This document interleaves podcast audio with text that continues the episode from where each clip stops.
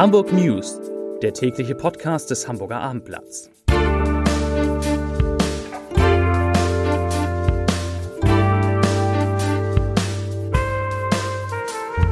Hallo, moin, moin und herzlich willkommen. Mein Name ist Matthias Iken und ich verrate Ihnen, weshalb die Hamburger Polizei in Zusammenhang mit dem Amoklauf interne Ermittlungen begonnen hat, weshalb der Verkauf der Terminalbeteiligung Toller Ort wieder wackelt und warum Sylt die Punks zur Kasse bitten will. Doch zunächst der Blick auf die meistgelesenen Geschichten auf abendblatt.de. Auf Platz 3, warum Hamburg diese Häuser ungenutzt leer stehen lässt. Platz 2, Unbekannte machen bei Einbruch in Edeka-Filiale große Beute.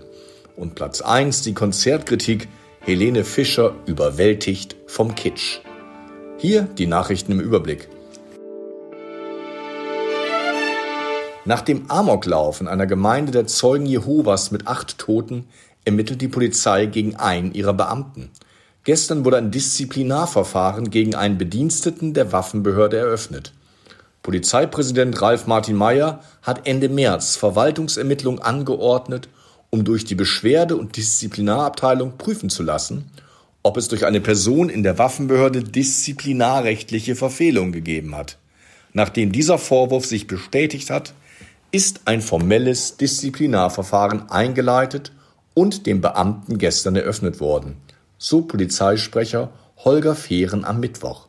Der Mitarbeiter steht im Verdacht, ein Hinweis auf die Gefährlichkeit des Amokschützen Philipp F. fahrlässig oder bewusst nicht dokumentiert und verfolgt zu haben. Das Containerterminal Tollerort ist nach Angaben der Betreibergesellschaft inzwischen als kritische Infrastruktur registriert. Eine solche Registrierung bedeutet jedoch keine wesentlichen Änderungen für das Unternehmen, sagte eine Sprecherin der Hala am Mittwoch. Der Konzern sei bereits seit 2018 als kritische Infrastruktur eingestuft und hat sich entsprechend aufgestellt. Hintergrund ist der seit längerem umstrittene Einstieg des chinesischen Staatskonzerns Costco bei dem Containerterminal. Das Bundesamt für Sicherheit in der Informationstechnik hat das Terminal mittlerweile als kritische Infrastruktur und damit als besonders schützenswert eingestuft. Die Folgen sind noch unklar. Eine Sprecherin der Wirtschafts von Wirtschaftsminister Robert Habeck sagte heute in Berlin, da sich die Voraussetzungen geändert hätten, prüfe das Ministerium die Auswirkungen auf den Sachverhalt. Der am Sonntag in der Bildstraße ausgebrochene Großbrand ist auch drei Tage später noch nicht vollständig gelöscht. Es seien in der Nacht zum Mittwoch sieben große Glutnester gelöscht worden.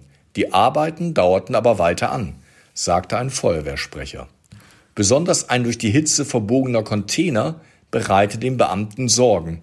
Es bestehe die Möglichkeit, dass sich im Container brennbare Substanzen befinden oder es darin ein Glutnest gebe. Die Löscharbeiten könnten nach Angaben des Sprechers noch tagelang dauern. Zehn Strafverfahren und knapp 1800 Verfahren wegen Ordnungswidrigkeiten, das ist die Bilanz einer groß angelegten Verkehrskontrolle der Polizei in der Innenstadt. Rund 200 Einsatzkräfte hatten am Dienstag über den gesamten Tag stationäre und mobile Kontrollen durchgeführt. Besonderen Schwerpunkt waren dabei Geschwindigkeitsverstöße sowie Alkohol und Drogen. Insgesamt fuhren nach Angaben der Polizei mehr als 2500 Fahrzeuge schneller als erlaubt.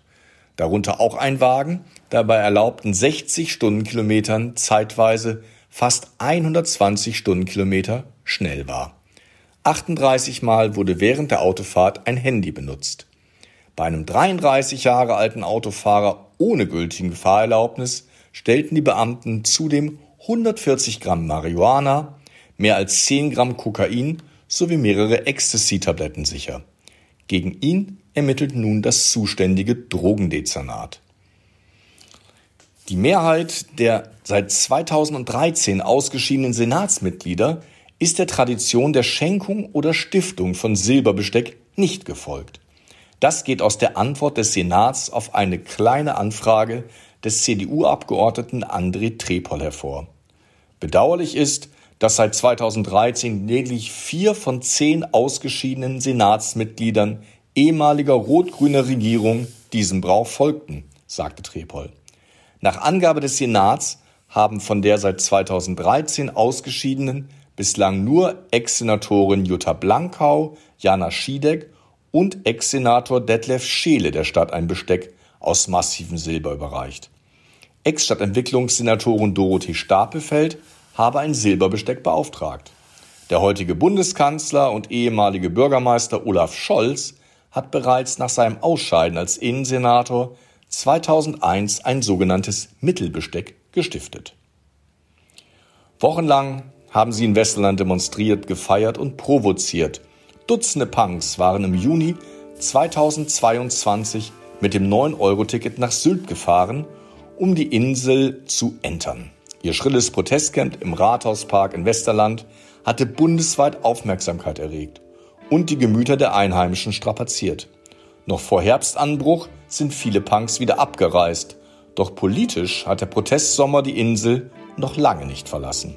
Denn die Verwaltung blieb auf den Kosten für die Zusammenkunft im Zentrum sitzen.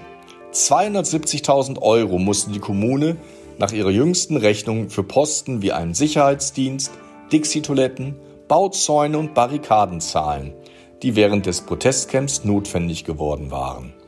Das waren die Nachrichten des Tages.